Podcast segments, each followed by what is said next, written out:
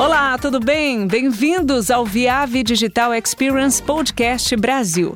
Junte-se ao nosso grupo de especialistas e convidados para falar sobre as novas tendências tecnológicas e a implantação de redes.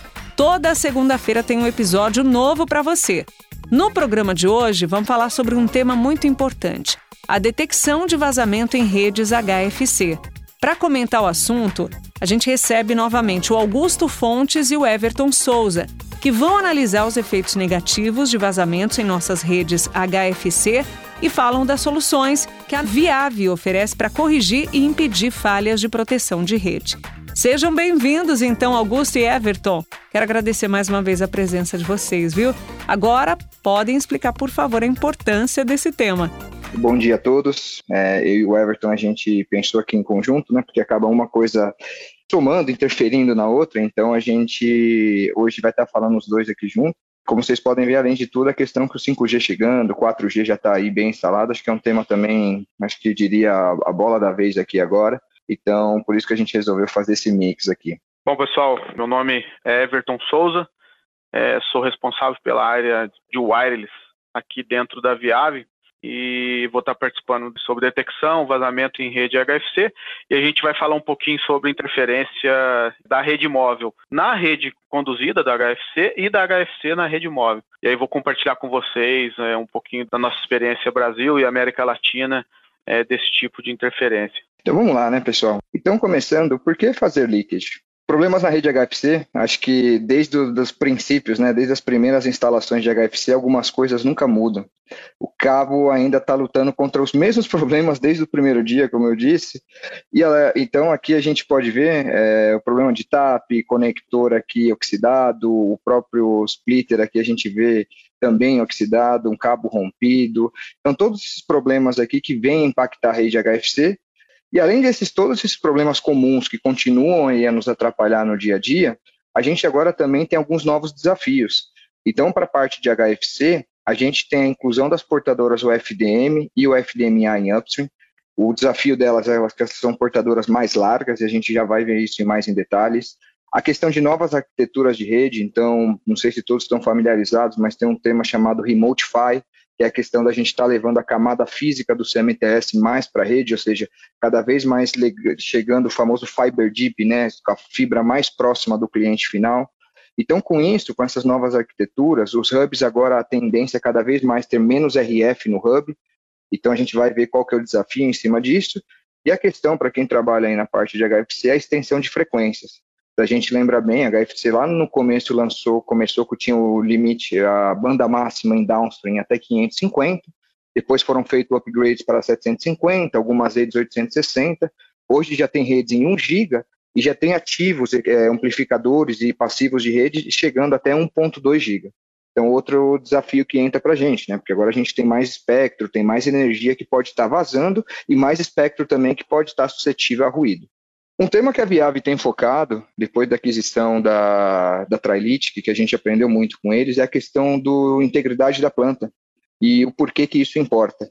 Aqui eu até, o leakage, eu gosto, quando eu aprendi, eu gosto de compartilhar com vocês, ele a gente pode fazer exatamente uma analogia com um vazamento na nossa casa. Então aqui eu tive, morei lá nos Estados Unidos, trabalhei um tempinho lá com a Viave nos Estados Unidos e morava num, num, estado frio, né? Então um exemplo da rede HFC, igualzinho de uma casa, de uma residência, seria exatamente esse, que a integridade dela importa. Por quê? Imagina essa casa, como eu disse, lá nos estados mais do norte dos Estados Unidos ou países frios, quando chega o inverno, o inverno é, é rigoroso. Então, o importante é que a gente consiga manter essa casa íntegra, exatamente para quando chegar esses momentos de neve, chuva, alguma tempestade, para que a gente possa estar dentro de casa sem nenhum problema, sem que nada de fora nos afete aqui dentro e nada nosso também venha impactar algum vizinho.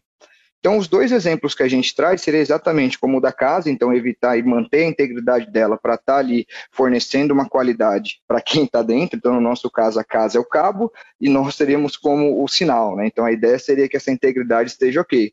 E também a questão do transporte, né? Então imagina que às vezes a gente tem cliente VIP, às vezes temos clientes com maior banda, hoje em dia agora com essa questão da pandemia, então a gente tem maiores demandas por velocidade, então é que a gente quer garantir que o carrinho aqui, que a portadora, que o transporte, chegue e entregue os dados lá em perfeitas condições. Então, a gente fala que redes apertadas, entre aspas, ou seja, redes bem ajustadas, com integridade boa, blindadas, elas têm melhor desempenho.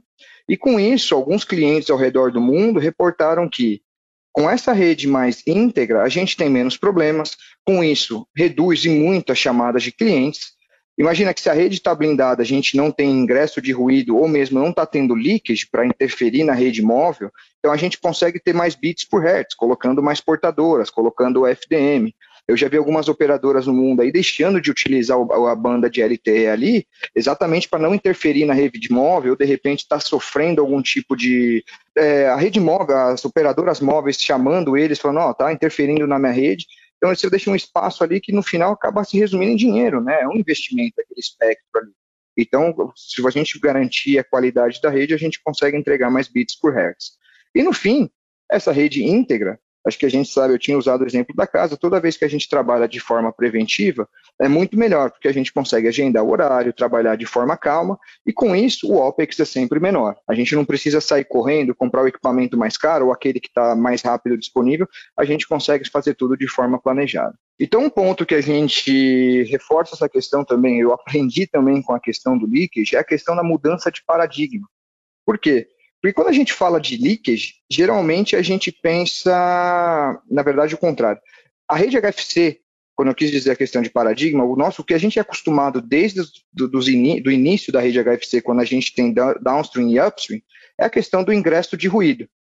E o ingresso de ruído é bem famoso a ideia de dividir em conquistar, né? Então a gente vai até o node, faz a medição do node, descobre em qual perna no node que está sendo gerado o ingresso de ruído, o ruído entrando na rede, e por aí a gente vai até o próximo amplificador e vai descendo ali a rede até encontrar aquela casa que esteja gerando ruído, aquele edifício ou aquele cabo que esteja danificado.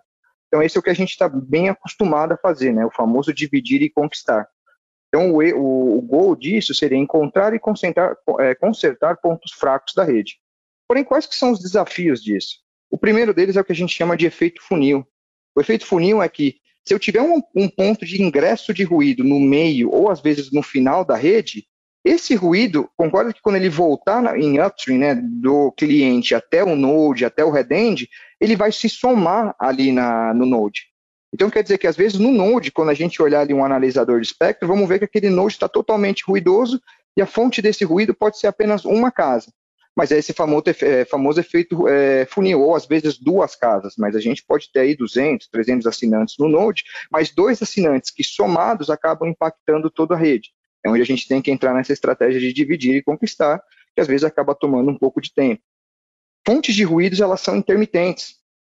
Ou seja, eu acho que quem trabalha com HFC já deve ter tido essa, eh, ou ouvido falar, a questão de que às vezes o cliente chama, tem um problema, a gente identifica um ruído em um node ou em uma área, a gente vai até essa área fazer o troubleshooting, quando chega lá o ruído já não está mais presente. Então a gente tem que esperar e é no próximo dia, ou de repente acontece da gente chegar, o técnico coloca a escada para fazer a manutenção, quando ele tira a escada o ruído, o ruído reaparece ou ele está em outra área. Então, ruído de forma intermitente, a gente não consegue garantir que ele vai estar lá o tempo todo, mas certeza que ele vai estar lá impactando nossos é, clientes. E por fim, isso daqui na questão de dividir e conquistar, como eu tinha dito, às vezes a gente tem que tirar pad, às vezes a gente tem que remover uma perna do amplificador para verificar se o ruído está vindo daquela parte, e isso é que a gente acaba interrompendo o serviço de outros assinantes. Então, a questão de mudança de paradigma com o leakage, ele tem ganhado mais força é exatamente disso porque o leakage eu vou estar gerando uma tag 24 por 7, ou seja, o tempo todo. Então, se eu tiver um ponto aberto aqui no cabo, seja um conector solto, mal feito, ou mesmo um golpe no cabo aqui que esteja danificando o cabo, a fuga vai me alertar, porque ela vai estar saindo dali o tempo todo. É garantia que essa fuga quer dizer que tem ingresso ali? Não. Mas se está aberto, a qualquer momento que tenha um sinal, uma, uma, antena de celular, uma fábrica com diversos motores, pode ingressar ruído por essa parte. Então, aqui, os benefícios da gente utilizar a fuga também para a localização de ingresso é que a localização é precisa, porque uma vez que está gerando a fuga aqui o medidor vai me indicar, vai apitar e alarmar nesse ponto. Como eu havia dito, a tag está sempre presente, ou seja, ela não desliga, ela vai estar tá ali 24 por 7, então a partir do momento que eu passei com o medidor, vou identificar. No caso do ruído, é, ele é intermitente, ele só vai estar tá ali na hora que a fonte é, ofensora estiver ligada. E o leakage, até eu ter que subir para fazer a manutenção, ele é sem impacto de serviço. Eu não vou sair derrubando a rede para fazer, eu só preciso dirigir ou andar por ponto da rede. Encontrei o ponto de falha, subo a rumo e a gente vê que o tempo de reparo é menor do que ter que sair batendo a escada no processo tradicional. Então, hoje em dia, né, ainda mais agora com esse cenário de pandemia e tudo mais, a gente fala que o leakage é um processo sem toque. Sem toque, obviamente, entre aspas, porque quando a gente, eu tinha dito, né, quando a gente vai fazer limpeza de ruído, a gente tem que fazer a abertura dos houses do amplificador, que isso gera mais ruído, né, porque ao, ao abrir o housing, a gente vai abrir o amplificador e vai estar tá deixando toda a fonte off-air de ruído ingressar por ali. E toda vez que a gente abre um housing, com toda a demanda de trabalho que é, somos seres humanos, é possível, de repente, de esquecer de parafusar bem, deixar esse housing um pouco aberto. Então, às vezes, esse amplificador, eu fui apenas fazer um teste, ele não era uma fonte de ruído, e amanhã ele passa a ser.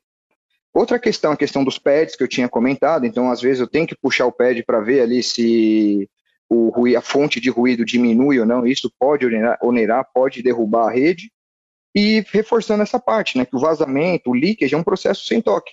Então a gente sai dirigindo, andando, a partir do momento que encontrou o leakage, eu não preciso sair encostando, batendo escada na rede para buscar essa fonte de ruído. Eu posso simplesmente dirigir, apitou o equipamento de leakage, eu paro ali e faço a, a manutenção.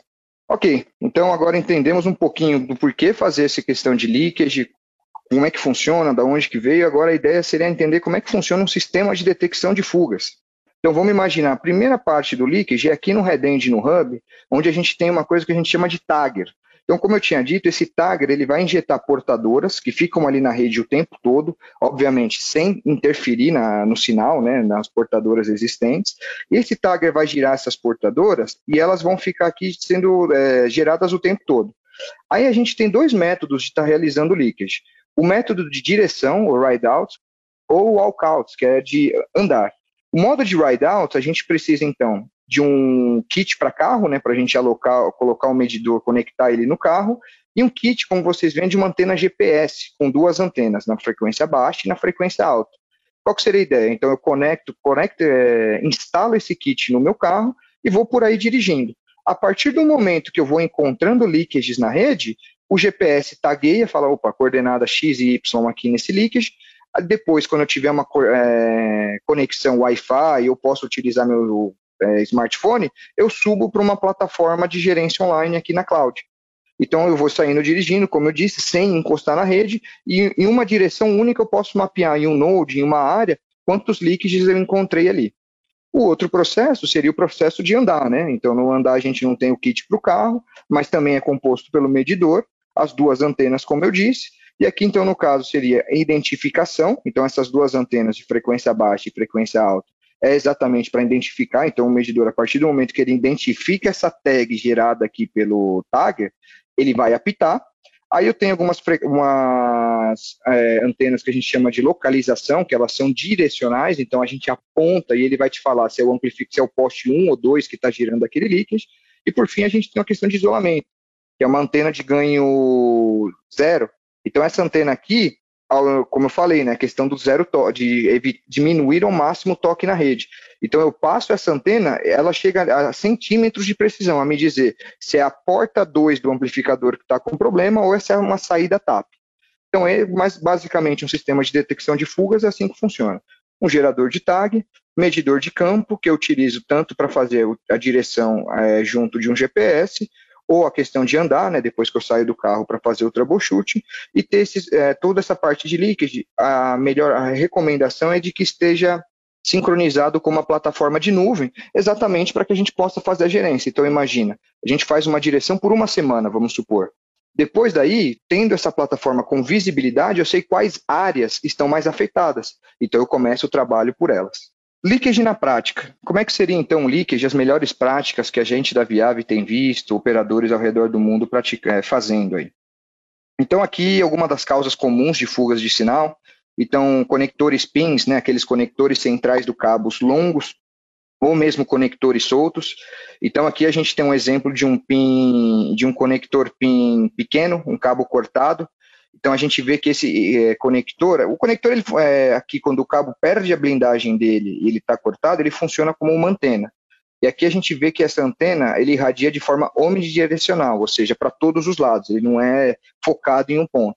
O que acontece é que quando esse corte, esse conector PIN é maior, como eu disse, ele funciona como manteiga, uma antena, então ele vai propagar aqui e vai gerar um leakage mais forte. Então, aqui um exemplo de um cabo cortado, bem comum, às vezes é um, um cabo desse daqui é capaz de gerar ruído para um node inteiro, ainda mais, como eu disse, dependendo da área que tiver, vamos supor aqui em São Paulo, na Avenida Paulista, que tem bastante antenas lá, um cabinho desse aqui, se a antena tem uma antena de alta potência próximo, já é o suficiente para irradiar, para o ruído de fora entrar e impactar todo o sinal. Passivos danificados, lembrando sempre que a rede HFC, o conceito dela, ela é, coexiste, né, o sinal HFC coexiste com os sinais de off-air. Mas qual que foi a ideia? Falaram, bom, o sinal de HFC pode coexistir, ou seja, utilizar a mesma range de frequência, porque ele vai estar tá blindado, ele não vai estar tá saindo. Então, qualquer tipo de passivo que esteja danificado, ele perde a, o casamento de impedância e a partir daí ele começa a irradiar também. E a questão da blindagem, por fim, né? O cabo, como a gente viu aqui no exemplo, além do conector central e toda a parte de dielétrico para fazer a transmissão, ele também tem essa blindagem exatamente para evitar do sinal de dentro do cabo irradiar impactar a rede é, espectro de outras redes. Eu tinha dito, então, das melhores práticas. Então, o que a gente tem visto, o que a gente tem aqui na Viável, é o que a gente chama de algoritmo, um algoritmo para melhor detecção. Por quê? Porque em um estudo global, falando com clientes, fazendo uma pesquisa, mesmo durante webinars, a gente percebe que é, os vazamentos, os leakages residenciais são responsáveis por cerca de 80% dos problemas de ruído e próprio leakage. Então, com isso, qual que é o conceito do algoritmo? O leakage, quando eu tenho um ponto de fuga no cabo, o que acontece? Esse ponto ele vira como uma antena, ele começa a irradiar esse sinal. Então imagina, na saída de um amplificador que ele está amplificando, né, ou seja, aumentando o valor desse sinal, esse, essa radiação pode ir para todos os lados. Então imagina que eu tenho ponto de leakage aqui nessa área vermelha, o que, que vai acontecer? O leakage vai vir para cá, então eu estou dirigindo com o carro, vou identificar o leakage no ponto 1, no ponto 2, no ponto 3 e no ponto 4. Mas se não tiver um algoritmo para que me ajude a identificar que esses leakages aqui, na verdade, vêm da mesma fonte, eu vou parar o carro aqui, subir, às vezes vou corrigir alguma coisa, não vou encontrar nada, aqui aqui e vou acabar passando. Então a ideia é que a gente, como eu comentei, tem esse algoritmo que faça essa que a gente chama aqui na Viável de quadrangulação, ou seja, tome quatro pontos para a partir daí conjunto o GPS e falar, ó, o leakage, na verdade, calculando aqui, aqui, aqui, vem dessa área aqui.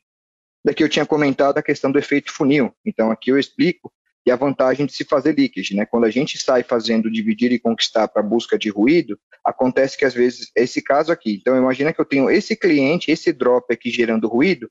Esse ruído então ele vem pela rede, só que ele se soma esse sinal. Então esse sinal desse cliente que estava bom, ou na verdade de todos esses assinantes que estava bom, a partir do momento que eles se encontram aqui, agora todos os sinais vão estar ruidosos. Qual que seria a prática, então, se eu não tivesse o leakage? Seria, eu tenho que vir até o Node, identificar qual perna do Node que é ofensor, opa, é essa daqui. Aí venho por esse amplificador aqui, ou esse TAP, o troncal que seja, então vejo qual perna que está, continua com ruído, ah, é essa. Então, mas você vê que nesses momentos eu tenho que abrir o amplificador, talvez remover o pad, de repente ter que tirar o sinal para ver realmente se é essa perna que está gerando ruído, e isso gera impacto. No leakage, não. Se aqui for o caso de um vazamento, um conector solto, algum passivo danificado, a partir do momento que eu estiver dirigindo, apito, paro aqui e corrijo. Outro ponto que não tem muito a ver com leakage, mas é super importante na questão de melhores práticas hoje de troubleshooting de ruído, é a questão do ingress check. Então, aqui, na verdade, como vocês veem, é um analisador de espectro com range de 4 a 110 MHz, é a frequência, o espaço de upstream, ou seja, de onde o sinal sai do assinante e volta para o headend e hub. O importante é desconectar o cliente da rede e conectar no medidor, de modo a ver se esse cliente pode ser um ofensor de ruído.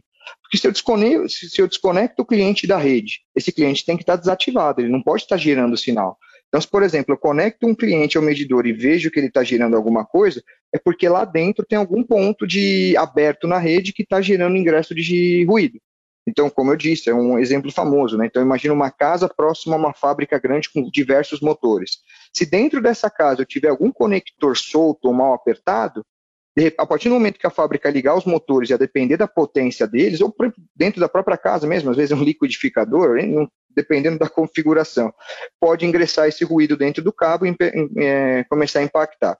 Então, como é que a gente cria isso? E foi um teste criado para resolver esses problemas indoor? É a questão do, da detecção de vazamento residencial. É o teste que a gente chama de teste de pressurização.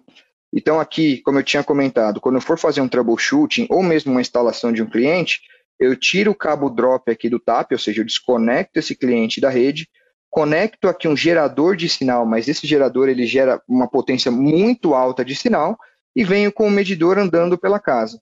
Então, se esse two-way aqui, esse splitter, tiver algum problema físico e vazar, o medidor vai identificar. Se esse cabo aqui não tiver é, terminado, eu também vou identificar. O que ele ajuda é que, como ele injeta muito sinal, fazendo analogia até como um cano de água, né? Às vezes, para a gente saber onde é que tem aquele furinho pequeno, a gente tem que pôr muita pressão na água para que vaze ali e a gente identifique. Aqui é a mesma coisa. Só que a vantagem, imagina, que cada casa tem uma configuração diferente. Então, às vezes, a gente tenta fazer no visual ali e consegue identificar bastante coisa. Agora, imagine esse cenário aqui, que esse cabo aqui está atrás de um home theater, está atrás de uma televisão, atrás de, de um sofá, não sei. Então, às vezes, a gente não consegue ver. Com o leakage, eu não preciso estar olhando, eu posso só andar aqui, como ele está gerando muito sinal, ele vai, ele vai apitar, e a partir desse momento eu venho aqui e corrijo o problema. Chegando um pouquinho ao final, então começando na, é, comentando aqui a questão de evolução da rede leakage, então eu tinha falado para vocês, né, um dos desafios é a questão de cobrir o máximo possível, então aqui verificar onde agora na questão do DOCSIS 3.1 para o HFC, a gente tem as portadoras OFDM, então, aqui nesse caso, a gente vê que a partir de 800, aqui na frequência LTE, a gente vê que tem esse operador, no exemplo aqui, tem duas portadoras de OFDM. Então, aqui no caso, o ideal seria colocar as tags nas portadoras QAM, porque eu tenho um espaço entre elas e consigo gerar as tags, e utilizar a portadora OFDM como referência. Então, já que eu não consigo colocar tag entre as OFDMs, eu utilizo elas mesmas. Ou outro cenário seria, se as OFDMs estiverem mais para baixo, eu utilizo elas como referência e coloco as tags mais lá para o final do espectro para garantir que essa parte do espectro também não esteja vazando. Daqui, então, como eu tinha comentado no item anterior, a questão do FDM, então aqui só para ilustrar, aqui é uma portadora QAM de 6 MHz, na, no roll-off delas, né, na queda delas aqui, a gente tem um espaço entre elas, é onde a gente, é aqui que a gente coloca essas tags para identificar no campo, a UFDM ela é contínua, ela não tem esses espaços aqui. Então, no caso aqui, o que a gente desenvolveu é que a gente utiliza a própria FDM para achar, para como referência para identificar que está tendo leakage. E a questão de redes é, DA, então aqui para aqueles que não são familiares, o que, que é o Remotify? Então aqui é uma rede comum, uma rede de acesso, de arquitetura de acesso centralizada, onde eu tenho um node, esse node converte de RF para fibra, Aqui no transmissor e receptor eu faço essa conversão para RF de novo, e aqui é onde eu tenho o CMTS, o tag que eu tinha comentado. Quando eu vou para Remotify, esse é um link de fibra, que sai do CMTS direto até o amplificador. Eu não tenho mais RF nos hubs e nos sites.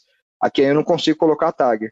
A vantagem nossa foi que a gente exatamente colocou, a, é, falamos com os vendors de Remotify para colocar a tag para o próprio Node aqui gerar a tag. Aí a gente só precisa dirigir e não precisa mais do equipamento de hack. E por fim, a questão de agilidade na localização das portadoras. Então, no caso, a gente começou com o leakage na frequência analógica, agora a gente tem o leakage na frequência digital e tem a questão das OFDMs. Então, quando a gente fala em agilidade, é que a gente consegue mudar essas frequências e adicionar mais frequências para certificar que a rede está bem blindada. Chegando aqui ao final, então, é, benefícios de uma rede blindada. Então, o primeiro deles, como a gente tinha aprendido lá, mudança de paradigma, quando eu garanto que a integridade da rede é, e a blindagem dela, eu evito que cenários como esse aconteçam, de ingresso ou interferência externa, estejam impactando meu, meu sinal de upstream aqui. Então, de repente, eu tenho uma portadora off-air ou algum ruído grande que esteja na área, se eu não tiver com a rede bem blindada, isso daqui pode ocorrer, tanto em upstream quanto em downstream. Então imagina aqui, aqui é bem claro, pode ser exatamente a questão de uma é, interferência LTE, né? Porque a gente vê o range aqui, ó, entre, começando em 700, então a gente vê com as portadoras todas certinhas aqui, acima de 38 dB de SNR, que é um valor muito bom, mas aí tem essas duas portadoras, de repente, onde estão tá os canais mais importantes aqui do cliente, que ele quer ver, essas portadoras a gente vê que a gente tem de 9 a 8 dB de perda de SNR, exatamente por interferência externa. E por fim, a questão de não interferir com sinais de terceiros. O leakage, na verdade, foi criado isso, só curiosidade rapidinho aqui, o leakage nos Estados Unidos, a FCC regula bem lá, porque no passado, quando a gente não tinha essa quantidade de modulação, tecnologia, questão de robustez nos sinais, chegou, teve um avião que chegou a cair num estado lá no norte dos Estados Unidos, porque tinha uma área que tinha muita antena, muito sinal de HFC, não tinha controle, como eu disse, os sinais não tinham a robustez que tem hoje, claro que eh, também era um avião pequeno, então a partir daí eles, foi onde eles começaram a obrigar os operadores a fazerem leakage exatamente para não interferir em sinais de terceiros. E não só a questão de avião, mas hoje em dia também a questão do LTE. Não tão grave, né? Não envolve, acaba com toda a questão do avião, mas também acaba impactando o sinal de outras. Então, por exemplo, uma operadora de off-air que paga para ter aquele espectro ali do ar e ele quer usar, ele não quer que tenha uma operadora de cabo ou HFC ali gerando interferência. Então, a partir daqui eu agradeço a parte de, de HFC com vocês, é onde a gente faz aqui, vamos fazer, trocar um pouquinho o assunto, chamar meu, meu amigo aqui, o Everton, para ajudar a gente a entender essa questão da interferência na rede móvel. Valeu, Augusto. Obrigado. Vamos lá. Vamos falar um pouquinho sobre a, a rede móvel. Primeiramente, vou fazer uma, uma introdução né, à interferência RF.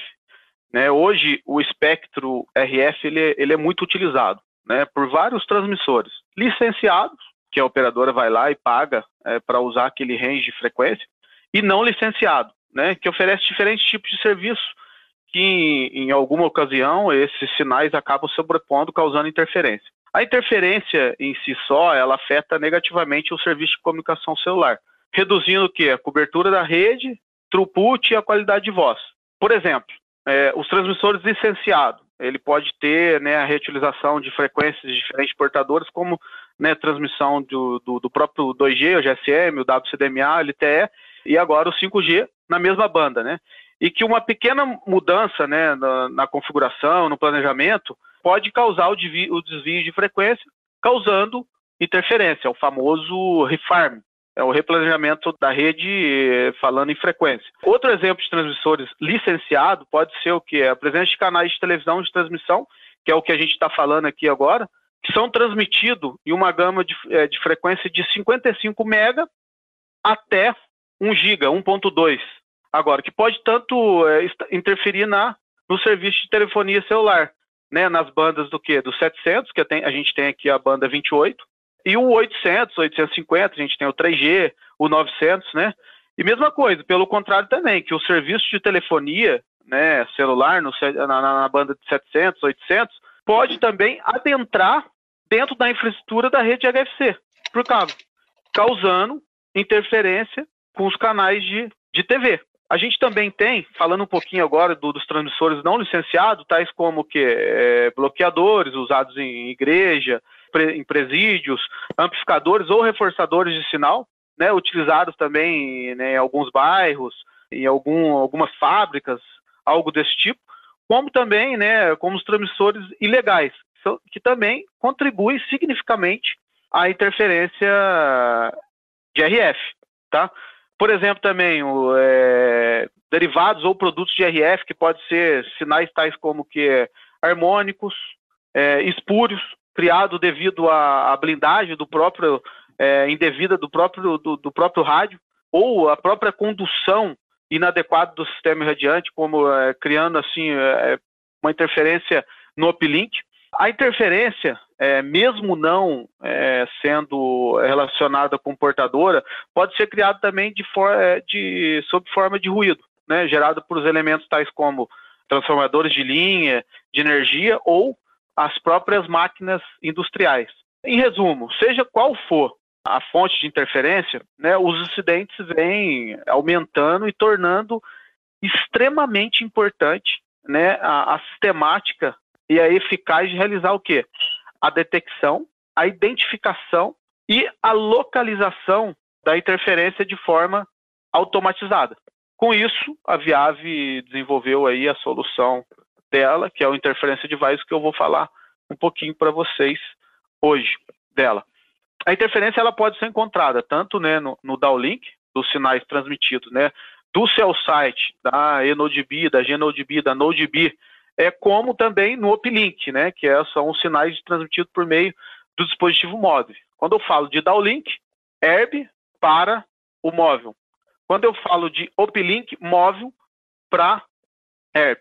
No entanto, o uplink ele é muito mais suscetível à interferência, uma vez que esse dispositivo tra é, transmite sinais a um nível máximo de 23 dBm, ou seja, 200 miliwatts, tá? Que é relativamente baixa a potência em comparação com os sinais transmitidos do cell site. Quando estou falando do cell site, é da antena para o móvel, tá? Que aí geralmente é 43 dBm, 20 watts aí em média de potência de transmissão. Ilustrando isso em outras palavras, os dispositivos móveis transmite a um nível de potência que é basicamente 100 vezes mais baixo do que o cell site, do que da antena do móvel. Assim de qualquer, né, assim seja, né, de qualquer aumento de nível de ruído ou sinal presente na mesma frequência do uplink afeta a comunicação do cell site com o móvel. Que isso, né, é, amplifica, amplifica os sinais recebidos do range de frequência do uplink e da interferência. Ou seja, você tem uma interferência no uplink, que é muito mais suscetível à interferência, o móvel acaba é, não conseguindo comunicar com a estação móvel. A interferência ela pode ser tanto é, interna, que aí os elementos passivos, né, com os elementos passivos aí que não são low pin, com produtos de intermodulação passiva, espúrios, harmônicos, como a interferência pode ser também externa, ou seja, como ruído, geradores e outros transmissores. Com isso, o processo de busca de interferência, a gente entende que ele consiste em cinco fases. A primeira fase, detecção da interferência através do, de estatísticas e KPIs, por ferramenta de OSS da própria operadora. Tem uma ferramenta de OSS, ela, a, o cara lá de otimização da operadora, de, da engenharia, depende, cada operadora trata de uma, de uma forma, ele identifica que um site está com seus KPIs afetados, tá? com o nível de RSSI alto, com nível de RTWP para 3G alto, RSSI para 4G, e ele identificou que aquele site está com uma interferência. O segundo passo seria o quê? Análise on-site, análise no site. Para quê? Para verificar se essa interferência é externa ou interna, que muitas das vezes a interferência não é externa, ela não está causando por elementos internos, é, ela pode ser causada por elementos internos. Né? Hoje, cada, cada vez mais, você tem no mesmo sistema irradiante duas, três tecnologias com frequências próximas que pode estar tá ocasionando produtos de intermodulação passiva. Isso é comum, muito comum. Então, às vezes, é, quando não tem esse conhecimento e não tem uma ferramenta específica para esse tipo de teste, para a detecção de PIN, é, muitas vezes a operadora, né, o técnico de campo, fica perdendo tempo investigando se a interferência é externa e acaba não vendo internamente e essa interferência se prolonga ali por um mês, dois meses, já vimos casos de três meses, estava ali ofendendo os contadores, os KPIs daquele site e ninguém identificava isso. Uma vez que foi identificado que a interferência é externa, aí você vai realizar o drive test para encontrar as áreas suspeitosas e certificar o possível interferente. Aí que entra a solução da Viave. A solução da Viave é o Interferência Device, basicamente o que, que é? Um analisador de espectro com antena Omni, que essa antena Omni já vem incluso um GPS, que se comunica com um tablet que tem um, um, software que utiliza algumas métricas de triangulação de acordo com o nível de potência recebido, é, o nível do, do RSSI, que esse software ele faz a triangulação automatizada e te dá a área suspeitosa do possível interferente. Uma vez que o software faz isso tudo sozinho, te dá a área do possível interferente, aí é só chegar com uma antena direcional, a gente tem essa antena que já tem essa manopla que já vem embutida, tanto a bússola quanto o GPS, para você certificar o possível interferente. Essa antena ela tem um, um, ganho elétrico de 15 dB. Pode utilizar, é uma antena log periódica que, que a gente se conecta a essa manopla. E ainda, o nosso analisador espectro tem uma função bastante é, bacana, muito legal, que é o radar chart, que muitas vezes você não sabe da direção da onde está vindo o possível interferente. Então você consegue fazer esse radar chart, é, fazer um, um recorrido né, em 360 graus, e esse ele funciona como um sonar, ele te dá o azimuth da onde está vindo a maior é, o maior nível de sinal. Tá? Tudo isso diretamente no analisador de espectro. E por último, a emissão dos relatórios. Você consegue emitir os relatórios diretamente do tablet que tem, que já vê um software do Interference Advisor. Tá? Esses são os, os, cinco passos aí que a gente entende do processo de busca de interferência. Qual o próximo tema? Vou dar um overview da solução do Interference Advisor, que é a nossa solução que realiza a busca de interferência de forma automatizada. Não precisa de treinamento, não precisa de muito conhecimento da mão de obra da ponta. A gente sabe que hoje, cada vez mais, essa, essa mão de obra está escassa. Vamos lá. O Interference Advisor é uma solução de busca de interferência totalmente automática. Você vai ter que só saber ter um pouco de conhecimento de, nível, é, de níveis de piso de ruído por tecnologia e configurar, seja a frequência ou a banda que você vai estar tá realizando essa, busca de interferência. O software que, que a gente comercializa e que vai num tablet, a gente chama de Eagle Eye. Ele já vem com uma antena broadband, tri-band, uma antena que tem um range de frequência de 689K até 6 GB, ou seja, já cobre todo o range de frequência que nós temos hoje, de rede 2G, 3G, 4G, inclusive o 5G que a gente está sendo planejado em 3.5. É compatível com a nossa linha do Cell Device 700B e já vem com os, os acessórios e kit de montagem, que é o braço do tablet, o carregador, tudo isso já incluso. Ele gera mapa de calor, uma vez que ele gera esses mapas de calor de acordo com o nível de potência recebido, ele te dá a localização da área suspeitosa e ainda, uma vez que tem a área suspeitosa já identificada pelo software, ele te dá sugestões de navegação para chegar até ela. Tudo isso de forma automática. O software faz tudo isso sozinho. Então, quais são os principais benefícios do Interference Device? É fácil de, de configurar e utilizar, muito simples. A GUI, a interface é Android. É leve, portátil, broadband, porque a gente, quem, é, o pessoal que está participando aí, que trabalhou na área, eu mesmo trabalhei. No passado, se tinha aqueles analisadores espectros, HP grande, né, o próprio Elgato, que era da antiga da Agnes, que foi da, da Viave já, aqueles analisadores pesados, para você fazer o processo de busca de interferência com triangulação ponto 1, ponto 2, ponto 3, tudo de forma manual. E a solução identifica precisamente a fonte de interferência. Uma vez que você configurou certinho, corretamente, né, a, a frequência, o a banda e os pisos de ruído, como diz aí o ditado popular, é batata. A solução, ela triangula e te dá área suspeitosa, funciona. É, e localiza automaticamente né, a área de interferência e ainda, ainda dá sugestão de navegação para chegar até o possível interferente. Reduz o tempo e o custo da manutenção. Isso essa é a frase da vez, porque hoje todo mundo está buscando ter o, menor tempo possível em campo, ainda mais ainda com a, com a situação que a gente está passando aí do, do Covid-19 e fazer muito rápido a, seja a manutenção preventiva ou a manutenção corretiva e melhora né, o Customer Satisfaction e o QoS, né, é, evitando que você tenha aí uma demandada de clientes. Como é que configura o Interference Device? Vou, vou explicar bem rapidamente aqui. O que, que é?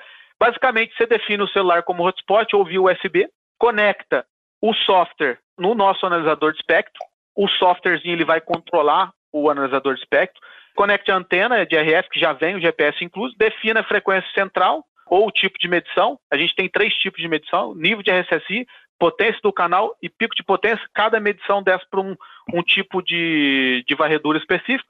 Conecta o seu advisor e começa a logar e só rodar. Tudo isso com apenas um técnico você consegue fazer esse tipo de medição. Aqui eu vou, vou botar os três modos de tracking, né, de rastreio que a gente tem, exemplificando cada modo para cada tipo de medição que a gente pode fazer. Esse aqui é um exemplo né, do, do, do modo de rastreamento de interferência via RSSI com uma interferência estática. Esse aqui é um exemplo de uma, uma interferência de uma câmera de vídeo, com esse conceito de Smart City, que a interferência está estática, você conhecendo essa interferência, só fazer um, um rastreio, um tracking né, com um nível de RSSI que a ferramenta vai triangular e te dar a área suspeitosa.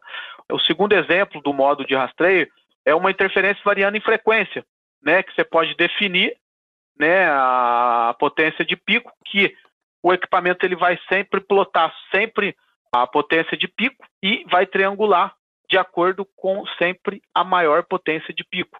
Esse aqui é um exemplo de, de máquina industrial, soldadora, que ela vai variando, ela vai tendo um roping, né, saltando a frequência ao longo do tempo. E por último, a potência do canal. Esse é um, um exemplo típico de interferência da rede HFC com LICT, com vazamento de LICT para a rede móvel, que tem duas portadoras de 6 MB, que basicamente são as portadoras aí que o Augusto explicou anteriormente. Então, o Eagle Eye, ele cria mapa de calor, identifica automaticamente as áreas da interferência e fornece a navegação até o possível interferente. Você pode mudar né, entre o espectro e o mapa. Tudo isso você consegue visualizar na tela do tablet. É bem simples e bem prático. Vamos lá. Casos práticos. Isso aqui que eu queria comentar com vocês. Temos inúmeros casos práticos. Eu sou eu sou responsável por essa linha de produto aqui dentro da Viave e estou fazendo teste, estava, né? Fazendo muito teste antes, até antes da pandemia. A gente tem vendido bastante essa solução para os operadores na América Latina toda, inclusive já fiz teste no México, no Chile, é, no Peru, aqui no Brasil, na Argentina. E aqui eu tenho, eu tenho vários casos de uso. Esse, esse exemplo aqui é, é, de um teste que a gente foi, é, fizemos lá, em, lá no México. A gente rodou por cerca de três horas para chegar até essa cidade, que era no interior ali, é fora da cidade do México, a cidade chamava Hidalgo, e chegamos lá sem. Esse era um, um try que fomos fazer com uma operadora do México, é, sem informação nenhuma, só sabia lá a portadora que estava interferida, e chegamos lá começamos a rodar é, com o equipamento. Né? A interferência, o, o, o, tipo de problema era com piso de ruído muito alto, nível de, de RSSI, interferência no LTE, que a gente, basicamente, ó, a gente dirigiu três horas, chegamos lá em 10 minutos, nós identificamos a, a interferência. A interferência era bem forte, foi bem fácil.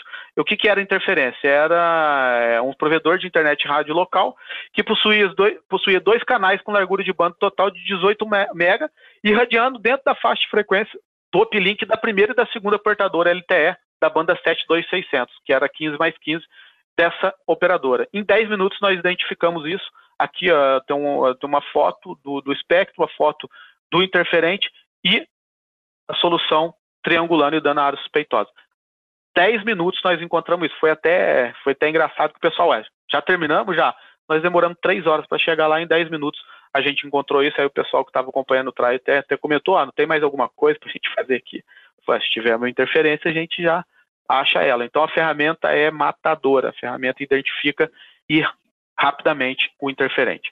É, o, o, segundo caso aqui é um caso típico da América Latina toda. Inclusive o Brasil, a gente tem isso, por esse caso, e esse aqui eu coloquei, esse caso aqui eu coloquei da Argentina. É a mesma coisa. Banda 28, 700 mega, estava tendo vazamento no, nos os line standard, né, dessa é, operadora na Argentina, todo o line standard estava tendo vazamento de líquidos e vazava essas duas portadoras de 6 mega cada uma, uma potência alta de menos 85 dBm, é, irradiando dentro do canal de uplink dessa operadora móvel. Tá? Esse é um caso típico e isso é, não é não é só é em a América Latina toda, como o Augusto falou. A rede HFC ela opera de 55 até 1.2. Ela deveria conviver com as redes móveis em 700, 850, 900 porque ela é conduzida, a rede HFC é do meio conduzido, a rede móvel, né, é over the air. Porém, se houver esses vazamentos, né, com esses elementos passivos, ou até mesmo o cabo, elas vão estar tá sendo interferidas, tanto a rede HFC na rede móvel, como a rede móvel, quando ela está aberta, o Augusto, o Augusto explicou, é, ele funciona como uma antena, né? Ela vai estar tá captando todo aquele sinal e irradiando aquele sinal é, dentro da rede conduzida. Tem vários casos de uso aqui do Brasil, como bloqueadores de presídio, é, reforçadores de sinal, bloqueadores de presídio. Geralmente, bloqueadores de presídio, eles são direcionais. Então, ele tem que ser otimizado para dentro do, do, presídio. Uma vez que ele, essas antenas não são otimizadas dentro do presídio, ela irradia totalmente para fora. Um exemplo prático, aquele o presídio em Guarulhos, ali perto do aeroporto. Foram colocados lá os bloqueadores lá e os bloqueadores não estavam otimizados corretamente. Estava bloqueando toda ali. Imagina, é, a entrada ali, aquela rotatória, é na chegada do aeroporto de Guarulhos. O tanto de todas as operadoras estavam com problema lá. A gente foi, fez a triangulação, identificou, contactamos, a operadora contactou o provedor do presídio, fizeram a otimização, está resolvido o problema. Booster, reforçador de sinal, o pessoal não tem sinal em casa, vai lá na Santa Efigênia, compra o reforçador de sinal melhora o sinal dele maravilhosamente. Tem um serviço top que nunca tinha antes, porém ele joga merda no espectro todo, pede o ruído lá em cima.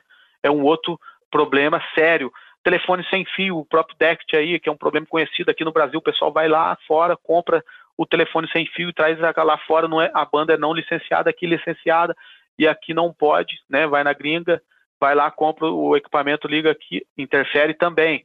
Babá eletrônica, mesma coisa, portão eletrônico, tem vários casos de uso aí, e convoco vocês, se tem alguém aqui na que tem problema relacionado com interferência e quer testar o Interference Advisor e o Leak, estamos à disposição para fazer esse trial. Bom, pessoal, era isso daí que eu queria apresentar para vocês. E, pessoal, queria aproveitar aqui e deixar para vocês se possível, curtirem nosso canal no YouTube. Não só curtir, mas também seguir, a gente tem bastante conteúdo, tem feito bastante live. É, umas que a gente fez bastante foi a questão de fibra ótica. Então tem bastante material lá, não só no YouTube, no LinkedIn. Bom, pessoal, é, da minha parte, obrigado isso aí. Eu quero agradecer mais uma vez a participação do Everton Souza e do Augusto Fontes. Muito obrigada pelas informações apresentadas. O programa está terminando, mas na próxima segunda-feira a gente volta para falar sobre a evolução da rede Ethernet e novas técnicas de teste. Quem conversa com a gente é o Fábio Marchiori. Até lá!